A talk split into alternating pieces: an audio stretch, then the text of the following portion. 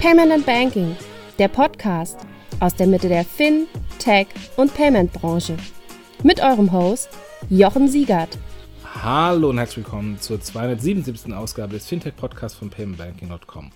Es ist Sommer und Sommer bedeutet, äh, wir vom Payment Banking Team, also auch viele unserer Gäste und potenziellen Gäste sind im Urlaub. Ähm, und weil so viele im Urlaub sind und ihr hoffentlich auch, die ihr das hört, ähm, haben wir gedacht, wir machen äh, kein Podcast mit einem Gast ähm, oder zu einem speziellen Thema diese Woche, sondern wir nutzen nochmal den Content, den wir ähm, bei unserer Banking Exchange Konferenz aufgezeichnet haben und ver verwenden den wieder hier als Podcast. Und äh, wir wollen in dieser Woche das Beyond Banking KMU Panel ähm, als Podcast äh, veröffentlichen.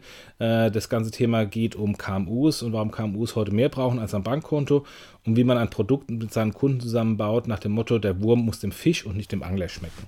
Das Ganze wurde aufgezeichnet am Rande oder während der äh, Banking Exchange Konferenz am 9. Juni. Moderator war der Mike Klotz vom Payment Banking Team und Gäste sind Philipp A. Pohlmann von Konto, Jessica Holzbach von Penta, Volker Breuer von Sinacor, Michael Strauß von der KfW, den wir letzte Woche erst äh, im Podcast hatten, und Tobias Eis von Clarilab Schufa Company.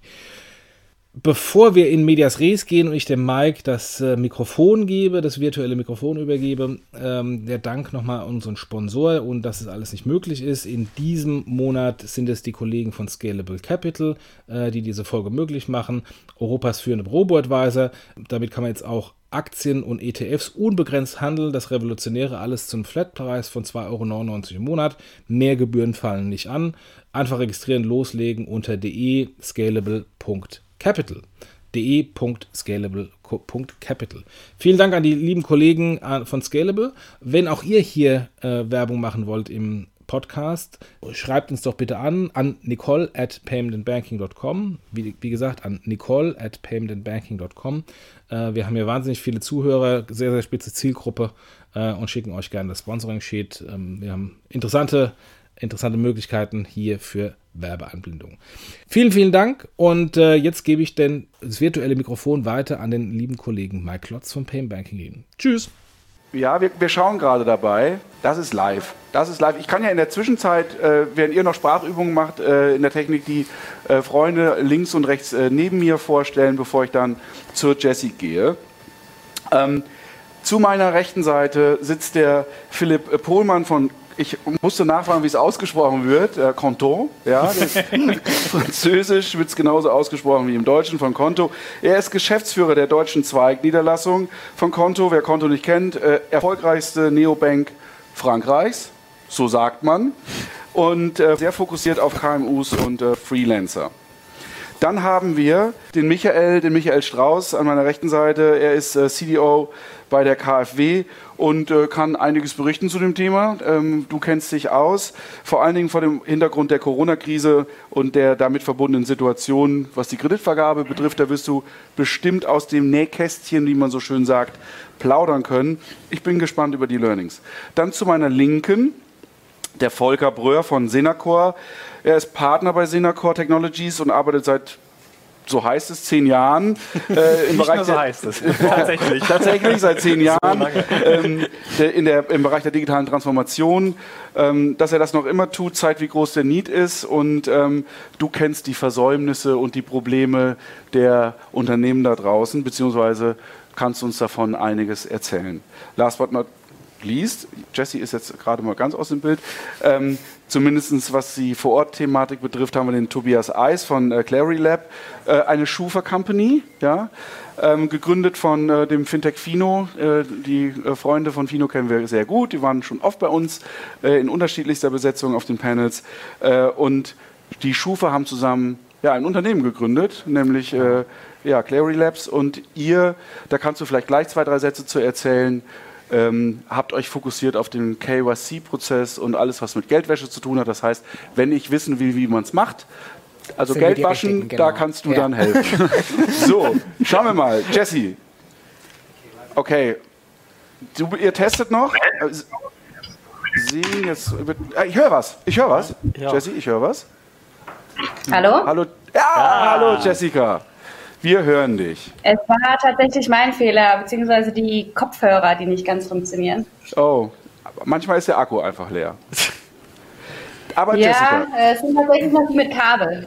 Oh, auch das gibt's. Jessica, ich will dich noch vorstellen. Du bist äh, Co-Founderin und CCO, das heißt äh, Chief Customer Officer ähm, bei Penta. Äh, Vergleiche sind immer so ein bisschen doof, aber äh, Penta war im Prinzip vor Deutschland, äh, war in Deutschland vor Konto aktiv. Ihr macht was Ähnliches in, äh, wie die Kollegen von Konto, ähm, adressiert auch KMUs. Ähm, du hast oder du hast Penta mitbegründet, ein Stück weit aus der Not heraus, weil du da den Need ähm, erleben musstest am eigenen Leib. Und ich möchte die erste Frage auf deinen Need beziehen, aber die stelle ich jetzt an den Michael. Und ähm, die bezieht sich auf eine Studie, die äh, die KfW gemacht hat. Und ah, okay. ähm, mhm. die Studie beschäftigt sich mit dem Thema Digitalisierung. Digitalisierung äh, im KMU, die steht bei euch auf der Webseite auch zum Downloadbereich, äh, äh, im Downloadbereich zum Download bereit. Und die Zahlen, die ich dort gesehen habe oder das Ergebnis, ähm, will ich mal zusammenfassen. Ähm, Lösung äh, adressiert Problem, was nicht so richtig vorhanden ist. Oder anders gesagt, digitale Lösungen adressieren ein sehr, sehr analoges Klientel. Okay, kann man vielleicht auch so interpretieren. Ähm, das ist eine Studie, die unser KfW Research macht. Da geht es um die Frage Digitalisierung im Mittelstand. Die machen wir Jahr für Jahr. Also die positive Message ist, das Investitionsvolumen steigt. Ähm, die negative Message ist, wenn du jetzt das, äh, das SME-Segment nimmst oder KMU-Segment, ähm, die durchschnittliche Investitionsquote oder der Betrag durchschnittlich über alle Unternehmen sind 17.000 Euro. So, das lassen wir mal sacken für den Moment. Ne? Und wenn man das noch am prozentualen Wert des ähm, ähm, sag ich mal, Investitionsvolumens insgesamt sieht, ist es noch viel schlimmer. Und nicht zuletzt, wenn man überlegt, was noch alles unter Digitalisierung fällt, weil man relativ großzügig ist, äh, wenn du dann ähm, eine Website gebaut hast, dann ist das auch schon das Thema Digitalisierung. Also was will ich damit sagen?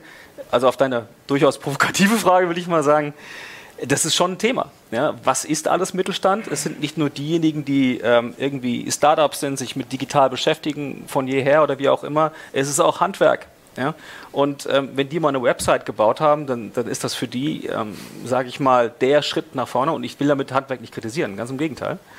Ähm, aber die Frage ist schon, wenn ich sage, ich möchte ein digitales Angebot im KMU-Segment als Banker adressieren, auf wen treffe ich dort und sind die überhaupt affin dafür? Und meine Behauptung wäre durchaus, ey, es ist ungefähr so, wie du sagst. Ähm, ich bin mir nicht so sicher, äh, wie groß die Affinität tatsächlich dort ist. Und das ähm, ist sicherlich für euch auch, ähm, der das Segment bedient, eine ziemlich spannende Frage. Äh, lass uns die Frage doch auch dann wirklich weitergeben. Ja. Äh, Philipp, wenn du jetzt mal so schaust, äh, dein Kundenklientel oder deine Zielgruppe, die, du, die, du, die ihr adressieren wollt, mhm. vielleicht auch aus Frankreich heraus, die Erfahrung, die ihr dort gesammelt habt. Dort gibt es ja Konto schon ein kleines bisschen länger. Habt ihr den Dachdecker? Habt ihr den Metzger? Habt ihr den, ja, den KMU? Und zwar nicht den sehr digitalen, die Startups, die sich gründen, sondern wirklich so äh, ja, den Joe Sixpack-User mhm. der, der KMUs. Absolut. Also ich, ich kann das nur bestätigen. Das ist tatsächlich so. Ich denke, eins der, der größten Segmente, die wir haben, ist genau in dem Bereich Selbstständige oder eben Ge Gewerbetreibende, die sich, die sich selbstständig gemacht haben und, und, wo wir eben sehr, sehr großen Bedarf sehen für ein, ein digitales Geschäftskonto und da kommt dann diese beratende Komponente ganz stark hinzu. Also ich glaube, das sind so die, die Kunden, die, die Segmente, die eben häufig übersehen werden vom, von der klassischen Hausbank und wo wir uns dann so ein bisschen auch ausbreiten konnten am Anfang, bevor wir jetzt die, ja, so die Rising Stars hatten und die, die Startups, die vielleicht uns sehr geläufig sind und, und vielleicht die größeren Marken. Das passt ja nicht so ganz zu der, zu der, der Studie, die. Glaube ich äh, nicht. Aber lass uns äh, äh, Jessica vielleicht fragen. Du hast ja quasi am eigenen Leib äh, erfahren müssen, äh, wie es ist, wenn man als äh, ja, KMU oder als Start-up zu einer Bank geht und ähm, sich für ein Kontoprodukt interessiert oder einfach nur ein Konto abschließen möchte. Und du hast mal im Interview gesagt, im traditionellen Banken werden oder im traditionellen Bankengeschäft werden KMUs oft als Störfaktor wahrgenommen. Und wenn man da mal ein Kunde ein Anliegen hat oder Hilfe benötigt, wird man abgewimmelt. Wie, wie macht ihr das? Also, das ist erstmal eine, deine Aussage. Ähm, Weiß ich nicht, ob die KfW das so bestätigen würde ähm, oder Vertreter anderer Banken. Kann ich noch was zu sagen? Sehr gerne. Aber ähm, Jesse, was macht ihr denn besser? Also erstmal zu, zu der Aussage, ich glaube, das Problem kommt hauptsächlich daher, ähm, dass es unterschiedliche Auffassungen von dem Segment KMU gibt. Also wo fängt quasi der KMU an und wo hört er auf? Ähm, Philipp hat eben angesprochen, die Solo-Selbstständigen, das heißt, es sind wirklich einzelne Personen. Und zu dem Zeitpunkt, an dem wir damals ein Konto eröffnen wollten, waren wir, wie gesagt, drei Uni-Absolventen, die äh, ambitionierte und große Ideen hatten. Ähm, ein kleines Investment dahinter, aber sonst nicht viel. Ähm, das heißt, da ist auf der einen Seite große Ideen, große Ambitionen, ähm, wenig tatsächlich quasi auf dem Papier bis hin zu jetzt etwas größeren, etablierteren Unternehmen. Und ähm, gerade, ähm, ich würde sagen, 2016 war das, ähm, wenn man dann versucht hat, nur basierend auf, auf einer Idee ein Konto zu eröffnen, war das doch noch relativ schwierig. Und ähm, was wir heute besser machen, ähm, würde ich sagen, ist einfach, dass wir diesen Prozess digitalisiert haben, verschlankt haben und dadurch einfach die Möglichkeit haben, dem einem größeren oder einer weiteren oder einer Nische anzubieten. Ähm, und deshalb quasi nicht äh, diese Abstriche machen, anstatt äh, wir investieren jetzt die Zeit vom Kundenberater in die in das Unternehmen vor die Autowerkstatt mit äh, 20 Mitarbeiter versus das Startup der drei Uni-Absolventen, sondern wir können das gleiche Produkt für alle anbieten. Und ich glaube, das ist ähm, nicht nur äh, das, was Penta besser macht, sondern das ist im Endeffekt, äh, das sind im Endeffekt die Chancen der Digitalisierung. Volker, vielleicht auch anschließend an, an die Aussage von Jesse. Gibt es den KMU, den ich so einheitliche Produkte anbieten kann? Oder sind die alle so dermaßen unterschiedlich? Also ich denke jetzt mal in, in einer anderen Kategorie, also wenn du jetzt in, in, in Warenwirtschaftsprogrammen äh, äh, aktiv bist oder in dem Business was machst, da gibt es verschiedene Gewerke. Das ist ja, der Dachdecker braucht was anderes wie der Metzger, der braucht wieder was anderes wie das produzierende Gewerbe und so weiter und so fort. Also glaubst du, dass es eigentlich ein, ein One-Fits-All KMU-Konto in der Form gibt oder ist das am Ende doch was sehr Spezielles und Individuelles? Ja, als Jurist könnte man jetzt sagen, hängt ab, wie man KMU definiert an der Stelle, dass es dann wieder passt. Ich glaube, also ein Konto, das für alle passt in diesem Segment, gibt es nicht. Also wenn man mal wirklich ganz platt guckt, Jesse sagte das gerade, so ein Solo-Selbstständiger hat ganz andere Anforderungen als irgendjemand, der schon zwei, drei, vier Mitarbeiter hat, hat wieder andere Anforderungen als jemand, der schon 50 oder 100 Mitarbeiter hat. Genau. Erstmal rein von der Größe her. Und dann kommt natürlich auf der anderen Seite hinzu, heutzutage möchten die, die Geschäfts- und Firmenkunden ja das Konto nicht nur als reines Zahlungsverkehr und Konto und zur Sicherung der Liquidität nutzen, sondern sie möchten vielmehr bestenfalls einen Berater haben, der sie und ihre konkreten Probleme versteht. Wenn man jetzt so beispielsweise so eine Apobank nimmt, zum Beispiel, ne, gut, die haben jetzt gerade ihr, ihr IT-System, Malheur in Anführungszeichen, ne, aber ansonsten, wenn irgendwie jetzt ein Arzt oder Apotheker da hingeht und sagt, ich brauche ein Darlehen für dieses und jenes, dann wissen die direkt, ah, okay, das hat diese und jenen Hintergrund, ungefähr so und so viel ist die Boni und so weiter und können genau. den Prozess da verschlanken und, und sehr gut auf den entsprechenden Kunden äh, abstellen. Bei ganz kleinen wiederum, also ich sage jetzt mal so den, den, den typischen, ja, was weiß ich was, äh, Solo-Selbstständigen, da glaube ich tatsächlich kann man noch relativ viel über einen Kamm scheren, weil die Anforderungen da im, im Großen und Ganzen ja eigentlich das Zahlungsverkehrkonto erstmal sind per se, plus, und das glaube ich machen die, die Kollegen hier dann auch schon ja sehr stark, äh, die, die Services, die drum drumherum sind. Also Beyond Banking, wie ein Auftragsmanagement, was mit angeboten wird, was man mit nutzen kann und solche Sachen. Ja. Das ist dann, glaube ich, in dem ja. Bereich differenzierend. Aber dann kommt natürlich dann schon irgendwann die Fragestellung und äh, die, denke ich, ist dann für, für, für Quanto und Penta auch wiederum relevant. Was ist, wenn diese Kunden wachsen und dann irgendwann genau. mal 50, 100 Mitarbeiter haben und äh, was brauchen sie dann? Ne? Ja. ja. die Frage können wir eins zu eins weitergeben. äh, Jessica. Ich denke, Was ist, wenn ich wachse? Ähm, also nicht ich. Genau, wir sind ja jetzt seit, seit drei Jahren auf dem Markt. Das heißt, die Startups, die mit uns gestartet sind und äh, den Weg gehen, den man so gehen sollte, das heißt wachsen und skalieren, die sind natürlich mittlerweile größer. Das heißt, wir haben auch äh, einige Kunden, die irgendwie 100, 200 Mitarbeiter haben und trotzdem, trotzdem noch mit Penta zufrieden sind. Ähm, was bedeutet das? Ich glaube, man muss differenzieren von dem Kernprodukt, was angeboten wird. Ähm, das habe ich jetzt eben gerade auch herausgehört das reine Zahlungskonto, also die schnelle Kontoeröffnung und das reine ähm, Angebot, Zahlungen zu tätigen, sind relativ ähnlich für den Solo-Selbstständigen, also von einer Person bis zu 100 Personen. Natürlich, wenn 100 Personen sind, hat man noch solche Features, wie man muss irgendwie Sammelüberweisungen machen und die terminieren und vielleicht noch in sein äh, andere Accounting-Systeme äh, integrieren. Aber ich glaube, da kommt dann eher die Differenzierung. Das heißt, das Kernprodukt, das Geschäftskonto, also der Anker, kann relativ ähnlich für eine sehr große Gruppe angeboten werden und differenziert wird dann über die verschiedenen Features, die man quasi außen dran steckt. Und ich glaube, das ist quasi das Geheimnis. Genauso wie, äh, quasi, wenn man in Internationalisierungsstrategien reinschaut, wie viel von seinem eigenen Produkt kann man ähm, standardisieren und als einen Kern einer größeren Gruppe anbieten und in, wie, in welchen Features und in welchen Teilen muss man quasi tiefer hineingehen, um ähm, Kundengruppen genau abzuholen. Ja, also ich würde vielleicht noch eins ergänzen. Ich glaube, man muss auch ein bisschen unterscheiden, über welches Produkt wir tatsächlich reden. Also ich bin gänzlich dabei, wenn wir über das Thema, ich sage jetzt mal ganz lapidar, Kontokorrent reden mhm. und alles, was sich darum dreht. Ähm, wenn die Unternehmen dann wachsen, das kenne ich aus meiner Erfahrung noch, ich war früher mal selber mal Firmenkundenbetreuer, so nannte man das, ja, äh, bei Dreba, Gott hab sie selig, ähm, Dresdner Bank, ähm, da hat man halt gemerkt, wenn die Kunden größer werden, haben sie auch andere Bedürfnisse. Dann kommt mhm. der Auslandszahlungsverkehr, dann kommt plötzlich ein dokumentäres Geschäft, dann kommt man akkreditiv um die Ecke. Ähm, ähm, dann äh, ist auch die Frage, hey, Kundenbindungsinstrument Kredit. Ja, dann geht es mal darum, dass eine Investition getätigt werden muss. Und, und ich finde immer noch, der Kredit als solches ist, äh, wenn man mal mit dem Kunden durch dick und dünn gegangen ist und sich für ihn auch eingesetzt hat, mit, äh, ich sage jetzt mal Marktfolge ja, in, in der Bank gedacht, äh, das ist echt Kundenbindung, die Bedürfnisse werden anders. Spannend ist dann, und das, das war immer auch so ein, so, ein, so ein Thema, wie man versucht hat, auch Kunden zu gewinnen, dass man aber auch eine Kontoverbindung hat, um daraus Cross-Selling zu generieren.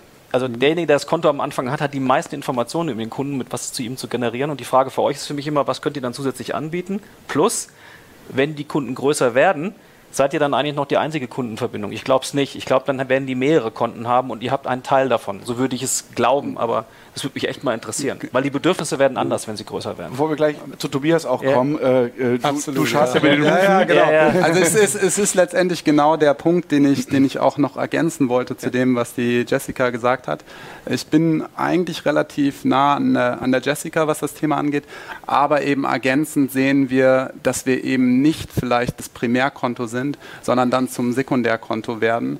Und ähm, ich halte es auch aus unserer Erfahrung zumindest für sehr unwahrscheinlich, dass wir hier wirklich ähm, ja, dass das Unternehmen letztendlich nur eine Bankverbindung haben. Also wir sehen eigentlich, dass das Unternehmen im, im KMU-Bereich mindestens zwei bis drei Kontoverbindungen und für, für unterschiedliche äh, Bedürfnisse eben haben und entsprechend versuchen wir uns natürlich hin zum Kunden versuchen wir das Primärkonto zu werden, langfristig. Ja. Das heißt aber nicht, dass wir alles direkt abbilden können, was, der, was das Unternehmen braucht. Ja. Darf ich noch, noch einmal nur kurze. Mach ruhig. Wir wollen dich ich nicht hier ausklammern. ähm, aber ist es nicht irgendwie blöd, irgendwie so zweite Ritze zu sein? Also wenn man irgendwie weiß, okay, irgendwie man ist so äh, auf, auf, äh, an Stelle zwei, ja, ja. Ähm, das Zweitkonto und eben nicht das primäre Konto. Und was bietet ihr dann den Kunden? Dass er sagt, okay, jetzt mhm. steige ich um. Die gleiche, ich frage, das ist vielleicht auch eine bisschen gemeine Frage, aber die gleiche Frage, äh, Jessica, die haben wir ja auch im, im, im äh, B2C-Geschäft. Es ist exakt die gleiche Frage. Also wir haben ganz viele Neobanks, die als Zweitkonto irgendwie, sorry, da draußen irgendwo rumgammeln, aber äh, was, wann kommt dieser Moment oder dieses Momentum, wo ich sage, okay, jetzt nutze ich, äh, keine Ahnung was, N26, Revolut, äh, Bank, äh, wie sie alle heißen, ähm, da muss ja irgendwas passieren. Und da, da, würde mich interessieren, im B2C spielst du vielleicht noch ein bisschen rum, mhm. aber im B2B-Geschäft, du willst ja, dass der ganze Krams gut funktioniert. Mhm. Ist es nicht so, dass wenn ihr nicht direkt irgendwie Erstkonto seid, dass, es, dass ihr dann eher den Kunden vielleicht sogar verliert? Also das wäre so eine Befürchtung, die ich hätte. Das ist, und wahrscheinlich kann Jessica dazu auch was sagen, das ist bei uns jetzt nicht der Fall. Also das erleben wir nicht.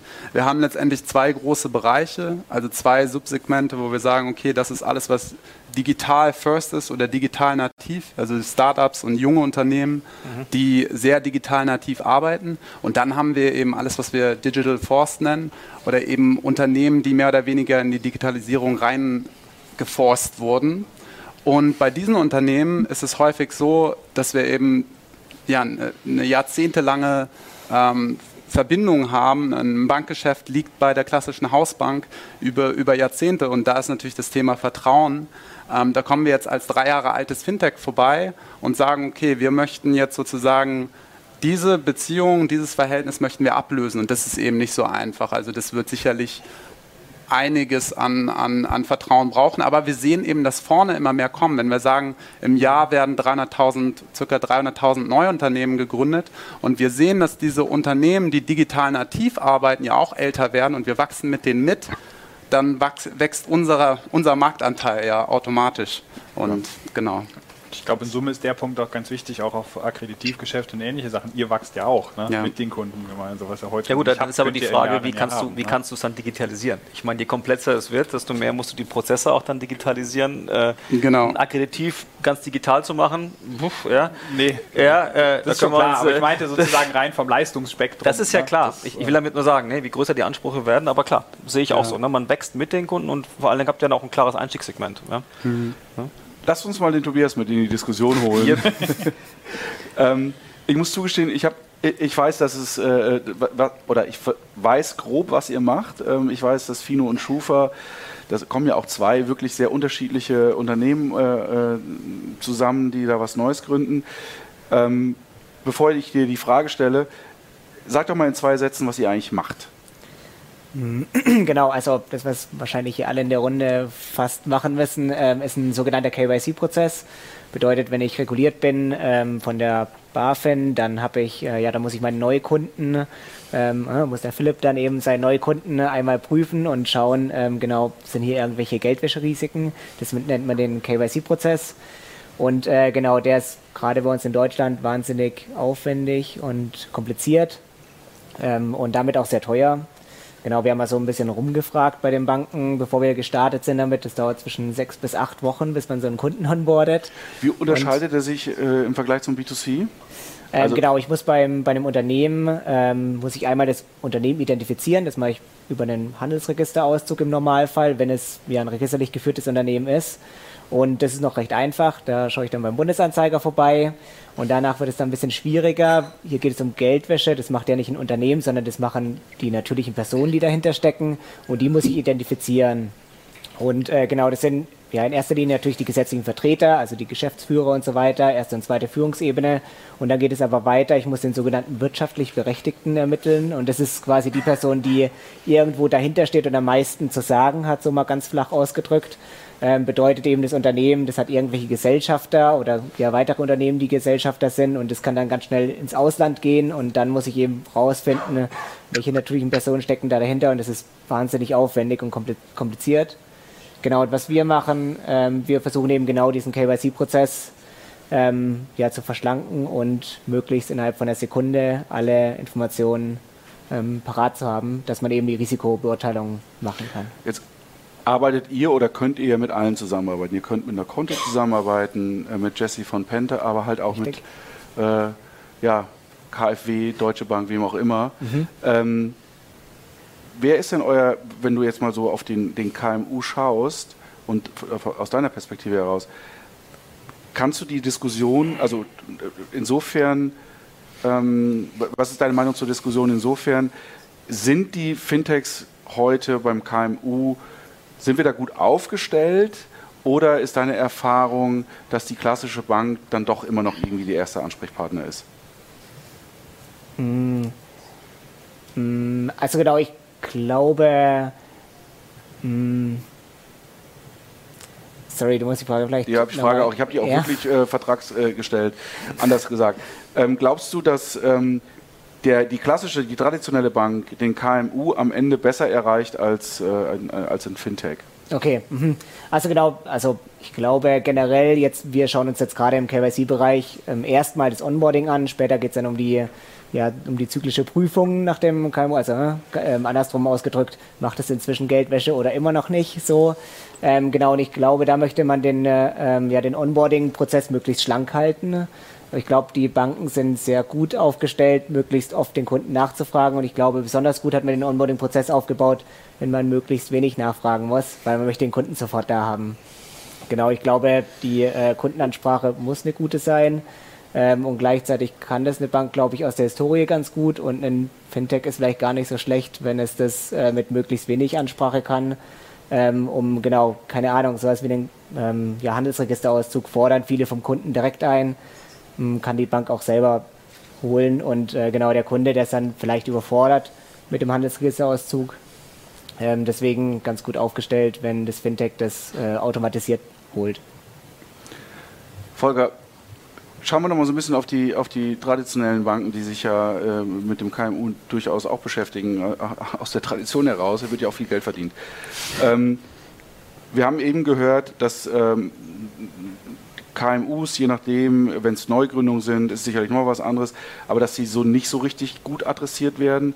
Ist das eine Erfahrung, die du vielleicht aus eigenen Gesprächen, auch aus eigenen Projekten selber so gemacht hast oder siehst du das ein bisschen differenzierter? Ne, die Aussage war ja, dass die von den Fintechs nicht adressiert werden, glaube ich. Indirekt ja, die Fintechs, äh, ja, also du kannst es so oder so oder sagen. Meinst die Fintechs sagen, angesprochen, die Fintechs, äh, genau, die Fintechs sagen, ähm, irgendwie KMUs sind nicht so richtig gut be beliebt äh, bei, den, bei den traditionellen Banken, je nachdem, vor allem je nachdem, welchem Stadium mhm. man sich befindet. Und umgekehrt natürlich äh, ja. steht die Aussage auch im Raum. Mhm. Ähm, wie würdest du es betrachten? Ja, die, die äh, also wenn man gerade jetzt KMU als die kleineren Selbstständigen tituliert, sind die natürlich gerade so irgendwie nicht mehr PK, weil sie haben so wieder spezifische Anforderungen, aber noch nicht so richtiger KMU, wo man ja. die richtig ganz großen Geschäfte mitmachen kann. Und dementsprechend waren sie natürlich jetzt mit der, der PK-Bereich sagt, okay, die Sonderlocken will ich nicht auch nicht. Ne? Ich muss mich ja auch auf die PK-User und die wiederum brauchen viele Sachen vielleicht nicht, die die äh, äh, B2B-User brauchen fokussieren. Deswegen waren sie da nicht richtig beheimatet. Und auf der anderen Seite äh, waren sie halt bei den ganz Großen auch nicht dabei. Und deswegen war es, glaube ich, innerhalb der, der, der äh, Banken schon immer eine gewisse Herausforderung, wie die tatsächlich jetzt adressiert werden. Oder wo sie einsortiert werden. Und wo sie einsortiert werden. Genau, das ist ja so ein Spiel gewesen, hinher. Ja. Und, ne, also das ist auf jeden Fall eine Herausforderung gewesen. Äh, in, ich glaube, die ändert sich gerade so ein bisschen in den Banken, dadurch, dass jetzt einfach äh, die die Technik es hergibt und auch mit den Fintechs, die die, die, die Märkte angegriffen werden, sodass sich die Bank etwas mehr nochmal darauf fokussiert, was möchte sie diesen Kunden denn jetzt oder was sind diese Kunden erstmal überhaupt, um das nochmal aufzugreifen mhm. und dann zu überlegen, was möchten sie denen denn tatsächlich anbieten. Oftmals dann auch zu überlegen, naja, okay, wir müssen digital sehr stark sein, also die Digitalisierung muss dann natürlich sehr stark nach vorne. Einerseits, um den Kunden die gewohnte UI, UX zu bringen, die sie auch am Markt sonst kennen, andererseits aber auch den Automatisierung Automatisierungsgrad gerade, was natürlich sehr viel Prozessharmonisierung und, und Automatisierung mit einherbringt. Und äh, auf der anderen Seite aber schon noch diesen, ich sag mal, gewissen Bonus des Filialgeschäfts haben, dass falls der Kunde dann mal irgendwie doch irgendjemand sehen und besprechen muss, weil es ja. dann um seine Firma geht oder ähnliches, das nutzen kann. Und ich glaube, in diesem Momentum dreht sich gerade schon einiges wieder in den. In den vielleicht, vielleicht, Mike, darf ich kurz ergänzen? Ja, ich finde eins, eins finde ich immer ganz wichtig. Ähm, und das ist, glaube ich, schon seit ewigen Zeiten so. Ähm, ich meine, jeder wird immer seinen, seinen Ertrag gemessen. Ne? Du musst ja irgendwie auch Profit machen. Und äh, die, die Frage war ja immer gewesen, oder sagen wir mal so, was ich extrem smart bei euch finde, ist halt, dass, dass der Kontoeröffnungsprozess eben so easy tatsächlich läuft. Und das ist mhm. dann für denjenigen, der sich um den Mittelstand zu kümmern hat, eigentlich Riesenaufwand, auch in der Filiale. Es ja. kostet unendlich viel Zeit. Also muss der sich fragen, investiere ich in Unternehmen eigentlich jetzt meine Zeit, um dann potenziell mit dem vielleicht zukünftig Geschäft machen zu können? Ne? Währenddessen er hat ein Portfolio vielleicht von zehn hat, wenn er mit denen einmal spricht, macht er mit denen irgendein Geschäft, mit dem er ähm, Ertrag machen kann. Und deswegen ist es so spannend, weil ich glaube, ihr, ihr habt schon eine Art von, von Nische, weil, weil gerade dieser der Eröffnungsprozess und dann diese Investment nicht zu tun, ähm, das kann man quasi Banken ein bisschen wegnehmen. Also finde ich schon. Weil die überlegen sich immer, mache ich das jetzt, mache ich nicht, ich habe auch meine zehn anderen und ich muss den betreuen und ich will und ich muss meinen Ertrag machen und so weiter. Eigentlich ist es immer ein Pre-Invest. Die Zeit ist ein Pre-Invest in der Hoffnung, dass du später mit dem Kunden dann mehr Erträge generieren kannst. Und wenn du dann im Prinzip eigentlich teuer bist, ja, dann überlegst du es dir. Und ich glaube, das ist der Trade-off, der da immer äh, tatsächlich ja. drin ist. Und ich fand das spannend. Ich glaube, das war im vorangegangenen Panel. Ne?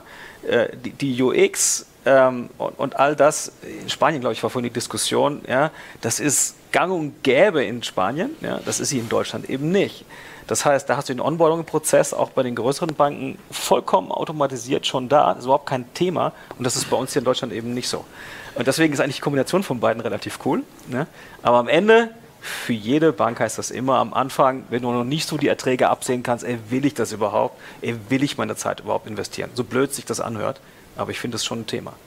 Ich finde die Diskussion spannend und vor allen Dingen vor dem Hintergrund, dass gerade wenn man ein Unternehmen gründet, und ich kann das nicht aus der eigenen, sondern aus der familiären Erfahrung so ein bisschen sagen, ähm, und auch aus Gesprächen mit Freunden, dass in dem Moment, wo man etwas gründet, ähm, man so obrigkeitshörig ist. Das, es gibt so gewisse Sachen, die müssen gemacht werden. Man muss zum Amt, man muss ein Konto, man muss ja, klar. und ja. man, man, hat so eine Liste, die man so abgeht, abarbeitet, ja, und man, man mit so gesenktem Haupt geht man dann in die Bankfiliale rein. Die Bank als Teil der Obrigkeit. Ja, absolut. Weil man will ja was am Ende. Ja, ne? klar, logisch. Ähm, Jesse, was mich interessiert, ihr, ihr, zweifelsohne habt ihr das bessere UX, ihr habt die, die, bessere und viel angenehmere Ansprache. Das, das hat ja ganz viel mit Ansprache, mit Emotionen ja. auch zu tun. Und am Ende will sich ja gerade bei einer Neugründung sich das Unternehmen oder das Start-up mit seinem Geschäft und eben nicht mit solchen furchtbaren Themen wie Banking, Bankkonto öffnen etc. pp. beschäftigen. Was mich interessiert ist, wie erreicht ihr eigentlich diese Menschen? Also klar, ich kann googeln und dann sehe ich irgendwie AdWords von euch oder auch von euch und das ist prima aber ich bin mir nicht sicher, inwiefern gerade dieses Klientel auch immer googelt. Oder ist dann doch äh, letztendlich die Menschen, die ihr erreicht, so typisch Berlin Hipster Startup? Ähm, das würde mich interessieren. Mhm. Ähm, bevor ich darauf eingehe, noch einen Punkt zu dem, zu dem vorderen Thema. Ähm, wie, wie äh, so, was wollte ich sagen? Ähm, momentan haben wir auch eine extrem hohe Chance, in der viele Kunden, äh, das sind zum einen Startups, die neu gegründet werden, die sowieso schon digital sind, aber auch existierende Unternehmen merken, dass viele Dinge digital gehen. Also dadurch, dass wir zu Hause bleiben mussten, dadurch, dass wir alle ja. irgendwie auf Zoom umgestiegen sind, merken viele Unternehmen, dass viele Dinge einfach digital gehen müssen und im Zweifel auch können. Und für mich ist es ganz, ganz wichtig, dass wir eine Beziehung oder eine Kundenbeziehung nicht gleichsetzen mit einem Offline-Filialbesuch. Ähm, das ist etwas, was wir gelernt haben. Das heißt, es ist auch möglich, digital, online durch die richtige Ansprache, was du eben gesagt hast, Kunden zu binden und zufriedene Kunden zu schaffen. Und ähm, das ist dann, glaube ich, auch so ein bisschen das Geheimnis, wie schaffen wir es, neue Kunden zu bekommen. Ein Großteil der Kunden, die wir heute haben, kommt tatsächlich durch dieses äh, ominöse Word of Mouth. Das heißt, gerade in der, der Gründerszene, ähm, aber auch im, im, im Mittelstand ähm, redet man ja schon mal darüber, wo äh, hat man sein Konto, hat man gute Erfahrungen gemacht, ähm, kann man jemand anderem was empfehlen. Ähm, gerade wenn man ein neues Unternehmen gründet, spricht man als erstes einmal mit einem mit einem jetzigen Gründer und sagt, was sind diese Checklisten, was, äh, was muss ich da abhaken, kennst du einen Notar, den du empfehlen würdest? Und da, ähm, wenn man die richtige Kundenbeziehung aufgebaut hat, steht man natürlich oben auf dieser Empfehlungsliste. Und ähm, ich glaube, alles, was dann dazukommt, ist natürlich so äh, das, worüber wir Startups oder Fintech uns den Kopf äh, zerbrechen. Wie wachsen wir? Wie bekommen wir mehr Kunden? Äh, und das ist natürlich der Mix aus, aus verschiedenen Kanälen. Ähm, aber während man alles, was in so Online-Performance ist, relativ schnell hoch, hochfahren kann, also was du gesagt hast, die, die App, die du online siehst, wenn du uns bei Google siehst, das ist was, was man relativ schnell hochfahren kann. Aber alles, was wirklich ähm, langfristig einspielt, also in die, die Brand, in dieses ganze Thema Word of Mouth, das ist etwas, was wir langfristig aufbauen müssen, indem wir unseren Kunden helfen, dass sie quasi über uns sprechen. Hm. Eine wunderbare äh, Möglichkeit, den Kunden zu helfen, war die Pandemie oder ist die Pandemie, in der wir uns gerade befinden. Ähm, inwiefern habt ihr äh, Penta oder auch Ihr Konto da euren Kunden helfen können? Ja, das ist natürlich eine gemeine Frage. ähm, da sieht man, glaube ich, so ein bisschen die, die Grenzen eines, eines jungen Fintechs, denke ich mal, und gerade auch über Akkreditierung, KfW, ähm, ist natürlich dann so ein bisschen die Frage, okay, wo wie können wir jetzt so jungen oder, oder kleineren Unternehmen helfen, dann eine, eine Finanzierungsanfrage zu machen? Äh, ich meinte, Entschuldige, ich, okay. ich meinte jetzt gar nicht, also das ist, wenn du es so betrachtest, okay. ist eine gemeine Frage. Ich hatte im Hinterkopf, stimmt. Nein, ich hatte im Hinterkopf tatsächlich was anderes, nämlich äh, die Kollegen von Contest, die sehr stark in der Kommunikation gewesen sind ähm, beim Thema mhm. ähm, äh, Covid-19. Was kannst du als Freelancer tun? Was kannst mhm. du als Unternehmen tun? Ähm, und das hat natürlich auch zu einem unglaublichen, äh, den Effekt, den, den Jesse beschrieben hat, also dieses Word of Mouth, wo, wo Menschen mhm. angefangen haben, darüber zu sprechen. Also ich habe äh, Blogbeiträge von Contest in ganz anderen Kontexten mhm. gelesen. Und deswegen, äh, ah. da meinte ich jetzt die Frage, entschuldige, das ja, war, nee, das so gesehen wäre sie gemein gewesen, aber ich meinte sie äh, etwas anders. Habt ihr da was gemacht in dem Bereich? Also wir haben auf jeden Fall sind wir in die, in die äh, Kundeninteraktion gegangen. Wir haben diverse Seiten, auch Blogartikel natürlich aufgesetzt, äh, verschiedenste Aktionen gehabt. Ich glaube, was bei uns ähm, sehr positiv wahrgenommen wurde, ist definitiv unser, unser Kundenservice-Versprechen. Also wir haben ja so ein, so ein 15 Minuten ähm, Support-Level und das haben wir auch versucht in der Krise weiterhin einzuhalten. Entsprechend haben wir wirklich unser, unser Support-Team aufgestockt. Die Ressourcen dafür hatten wir, von daher war das auf jeden Fall sehr positiv und konnten dort eben unseren, unseren Bestandskunden sehr gut ja, helfen mit, mit eben den Informationen, die sie brauchten, um dann wiederum sich beispielsweise an, an ihre Hausbank zu wenden oder dann mit den, mit den Informationsquellen ähm, die so auch über, über Deutschland ausgegeben wurden, eben weiterzumachen. Aber habt ihr nicht auch einen Push erlebt, dass ihr auch Neukunden gewonnen habt, viel mehr jetzt? Weil ich meine, in Filiale gehen und, also das würde mich mal mhm. interessieren, weil, weil manche mussten sich jetzt mit digital beschäftigen. Ja, die also, vorher das gar nicht wollten vielleicht auch. Ja. ja. Da, da, hätte ich gedacht, das wäre, also wenn ihr eigentlich eine ja, guck mal. ja, aber das würde mich jetzt schon mal interessieren, weil, weil das ist ja im großen Unternehmen genauso, ne? wo ja. dann plötzlich Leute eine WebEx machen müssen, die vorher das wie der mhm. Teufel das Weihwasser irgendwie gescheut haben. Ja? Und das gilt ja von mhm. bis zur Oma, hätte ich jetzt fast gesagt, die, die dann auch plötzlich digital was machen muss. Also ich hätte jetzt gedacht, dass die Zeit eigentlich euch echt in die Hand spielt. Also würde ich, würde mich echt mal interessieren. Ich, kann's, äh, ich kann den ersten Teil machen und dann kann ich Also ich glaube, bei, bei ne? uns ist es tatsächlich äh, so gewesen, dass wir in, in Deutschland eigentlich ein konstantes Wachstum haben und auch durch die Krise hinweg hatten. Okay. Also wir haben da keine großartigen Einbrüche gesehen, aber wir haben auch keinen großartigen Wachstumsanstieg gesehen. Okay. Wir haben aber in anderen Märkten, beispielsweise Italien, wirklich mal sechs, mal sieben Wachstum gesehen in der Zeit. Es okay. liegt einfach daran, dass das äh, Filialgeschäft in Italien noch deutlich weiter verbreitet ist und auch entsprechend da eben genau diese Thematik, wir okay. beschäftigen uns jetzt mit digital, ähm, deutlich mehr eingespielt hat. Okay. Von daher, es war stark marktabhängig bei uns. Mhm. Nee, ist natürlich super spannend, das zu hören, weil ich denke, wir haben natürlich genau die gleiche Zielgruppe und ein sehr ähnliches Angebot. Ähm, von daher äh, zu hören, was da bei, bei Konto los war während der Zeit, ist natürlich für uns auch spannend. Ähm, was wir gesehen haben. Was war denn bei euch los in der Zeit? Bei uns, ähm, wir haben. Wir haben relativ schnell ähm, von Kunden natürlich Anfragen bekommen, was können wir machen, die quasi bei uns das Beratungsangebot äh, gesucht haben und haben dann versucht für unsere Kunden, zum einen hatten wir eine Petition online gestartet, zum anderen äh, haben wir versucht für unsere Kunden die richtigen Informationen zu filtern, ähm, quasi einfach in der Masse der Informationen die richtigen Tipps zu geben, wo ähm, Soforthilfen verfügbar sind, äh, je nach Ländern und quasi als also quasi den, äh, quasi den klassischen Bankberater da äh, ein bisschen zu ersetzen, auch in solchen Zeiten darauf schnell zu reagieren. Vor allem für alle Kunden, die bei uns ihre Hauptbankverbindung hatten. Ähm, für die haben wir dann teilweise auch äh, Kooperationen eingegangen mit klassischen Banken, zum Beispiel mit der Volksbank, um denen genau diesen Zugang zu äh, KfW-Fördermitteln zu geben. Ähm, und was wir gesehen haben, ist, dass es auch eine sehr positive Resonanz zum einen gestoßen ist, dass wir diese Hilfen angeboten haben, dass wir nicht nur dieses Kontoprodukt sind, sondern dass wir darüber hinaus auch ein Berater in schwierigeren Zeiten äh, sind. Und wir haben tatsächlich äh, einen Anstieg gesehen während, während der Zeit. Ähm, wir hatten natürlich ein bisschen Angst, dass die Gründungen zurückgehen, aber das äh, hat sich nach einer kurzen Zeit eigentlich äh, als Gegenteil bewiesen, sondern viele haben gerade in dieser Veränderung Chancen gesehen, neue digitale Produkte äh, an den Markt zu bringen und quasi ihre Businessmodelle so ein bisschen zu shiften.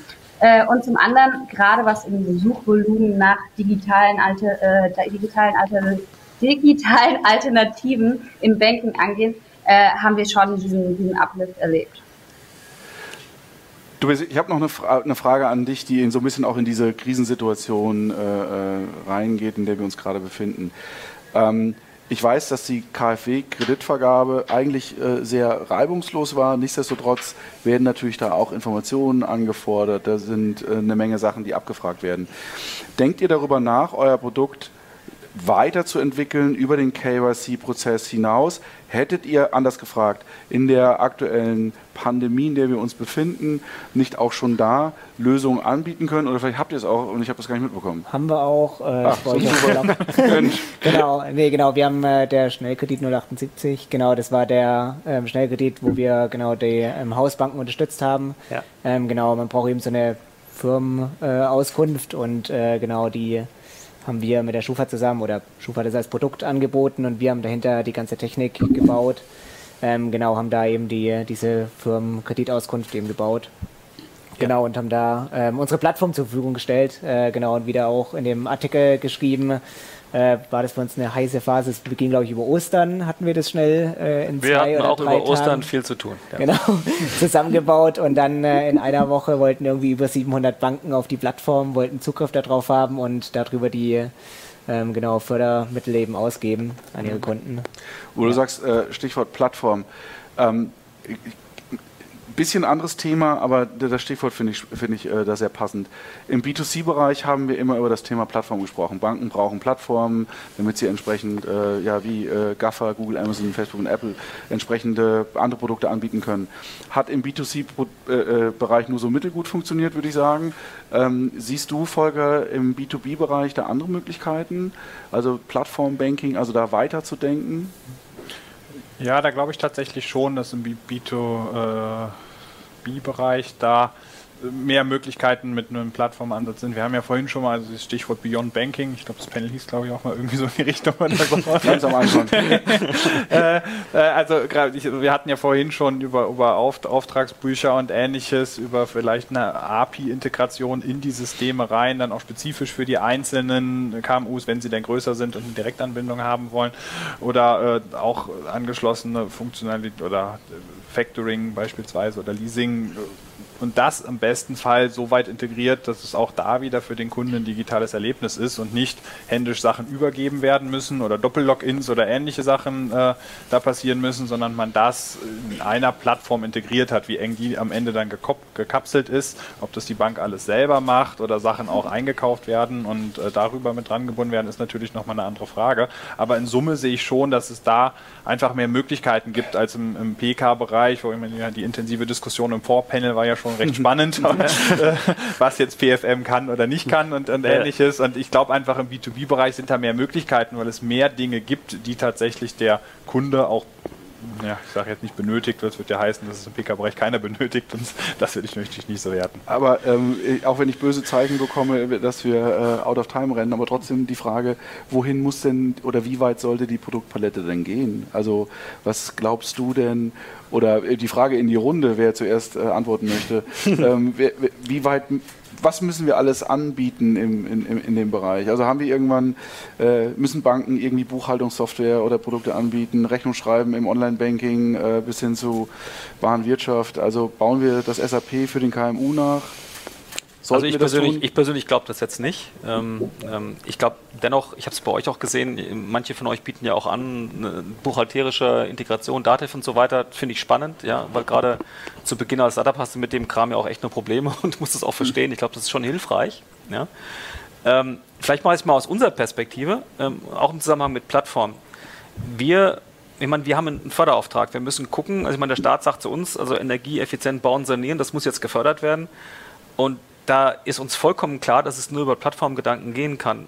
Insoweit, als dass wir sicherstellen müssen, dass unser Förderangebot beispielsweise auf irgendeiner, ich weiß nicht, ähm, ähm, Plattform, wo insbesondere sich jetzt Bauunternehmen, äh, Handwerker und so weiter tummeln, dass sie überhaupt wissen, dass es das gibt. Wir kriegen immer wieder gesagt, hätte ich gewusst, dass ich für den Ofen, den ich mir unten den Keller gestellt hätte, irgendwie einen Zuschuss bekomme, dann wäre das ja schön gewesen. Mhm. Ja? Also für uns ist die Notwendigkeit des Angebotes, überall auch präsent zu sein, dort, wo wir fördern sollen, extrem wichtig. Das beantwortet nicht deine Frage, was muss ich jetzt on top anbieten neben Banking alleine. Ich glaube, um um, also ich glaube, auch das ist wieder extrem segmentspezifisch. Wollte ich gerade In sagen. dem Segment, wo, wo, ihr jetzt beispielsweise drin seid, finde ich es wahnsinnig wertvoll. Ja. ja? Mhm. Ähm, später hast du ja auch eine Spezialisierung. Dann hast du deinen HR-Chef, dann hast du deinen Finanzchef und so weiter. Dann sind die viel, viel weiter und machen das auch selber. Ich glaube ganz einfach, und das ist so eine These, die du am Anfang auch gestellt hast, KMU ist nicht KMU. Das ist halt so breit. Ja? Und wenn ich am Anfang von der Studie erzählt habe oder du mich zur Studie gefragt hast, da steht in der Studie auch drin, dass die großen Unternehmen, ja, die zum Beispiel auch F&E machen, ja, die sind brutal digital. Aber je kleiner die Unternehmen werden, desto weniger digital wird es dann auch. Also insoweit, du kannst dich über einen Kamm scheren und du musst ziemlich genau wissen, wo du was tatsächlich brauchst. Und ich glaube, also das wäre jetzt meine persönliche Antwort drauf. Ja. Lass uns mal schauen, ähm, ob es Fragen aus äh, der, der Audience gibt, beziehungsweise ein, äh, was unser Umfrageergebnis hat. Ich glaube, wir haben eine Umfrage an die Regie. Können wir die einblenden? Ja, da, schau an. Ich sehe es nicht. KMU, ein ungeschliffener, ah ja, Rohdiamant. Fünf gewinnt. Was heißt fünf? Score, ja, ist alles nix, Mehr als ne? vier.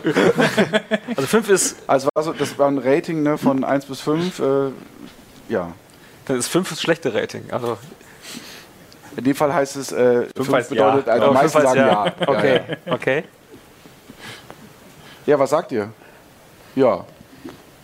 Ist so, ne? 5. 5. Absolut. Ich finde es nicht. Ich finde es echt, also ich würde dem echt widersprechen.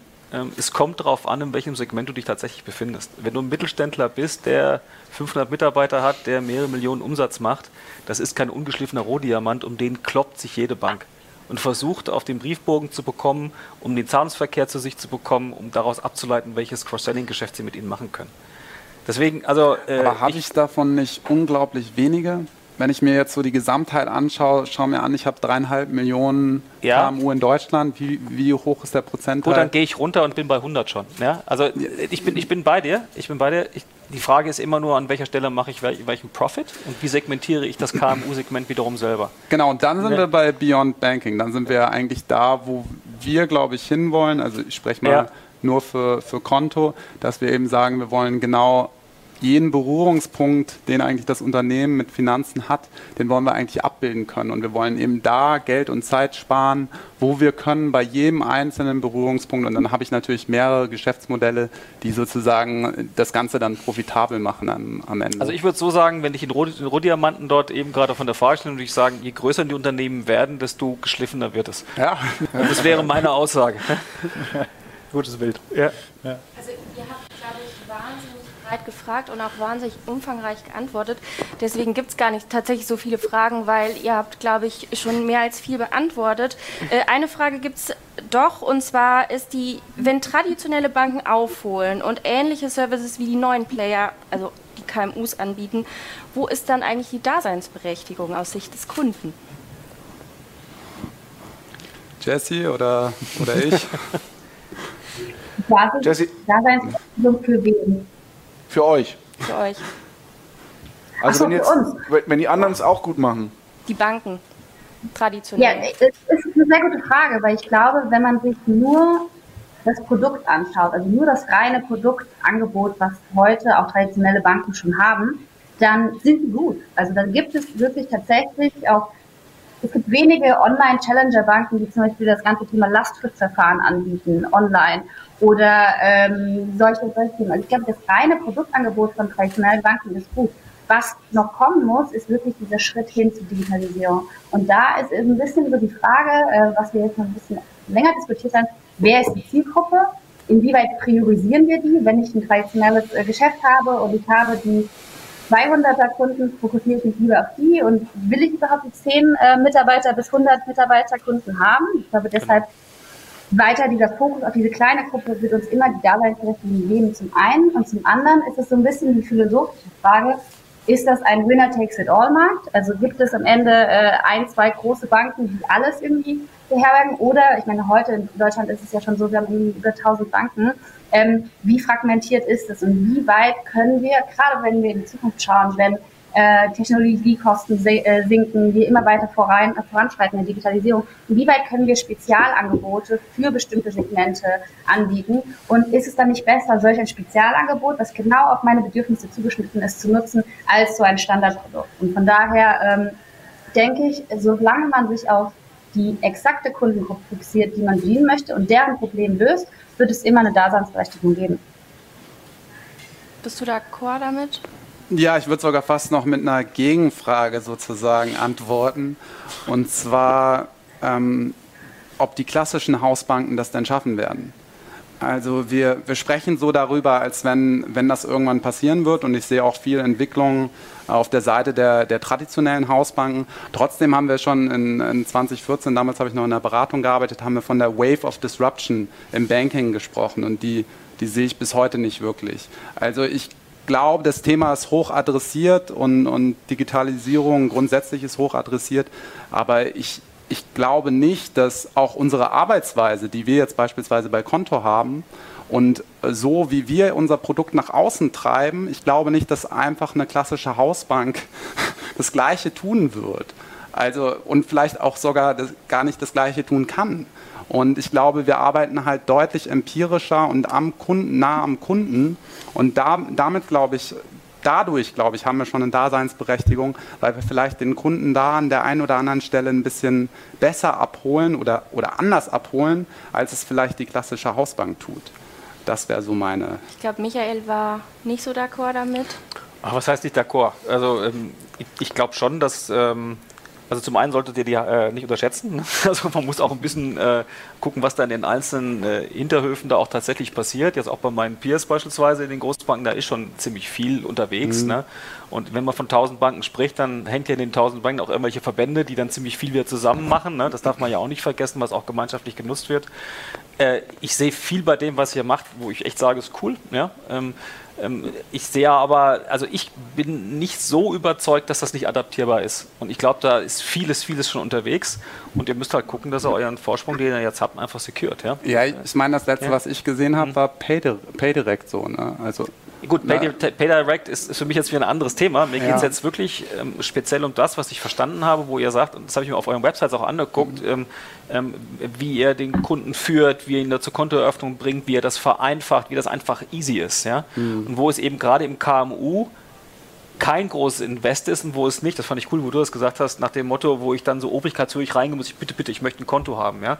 Das mhm. ist schon so. Ich glaube, das, das, das ist ein, großer Unterschied. Ich glaube aber äh, nicht, dass das nicht adaptierbar ist. Und ich glaube, da die, äh, ist, ist die Bankenwelt dran. Also da, da bin ich der festen Überzeugung. Also, also adaptierbar ist das sicherlich, mhm. da würde ich dir äh, recht geben. Ähm, aber die Diskussion führen wir in der Tat in den Banken schon seit vielen Jahren. Ich also weiß, dieses Gespräch, das was Penta macht, können wir auch, das, was eine N26 ja. können wir auch.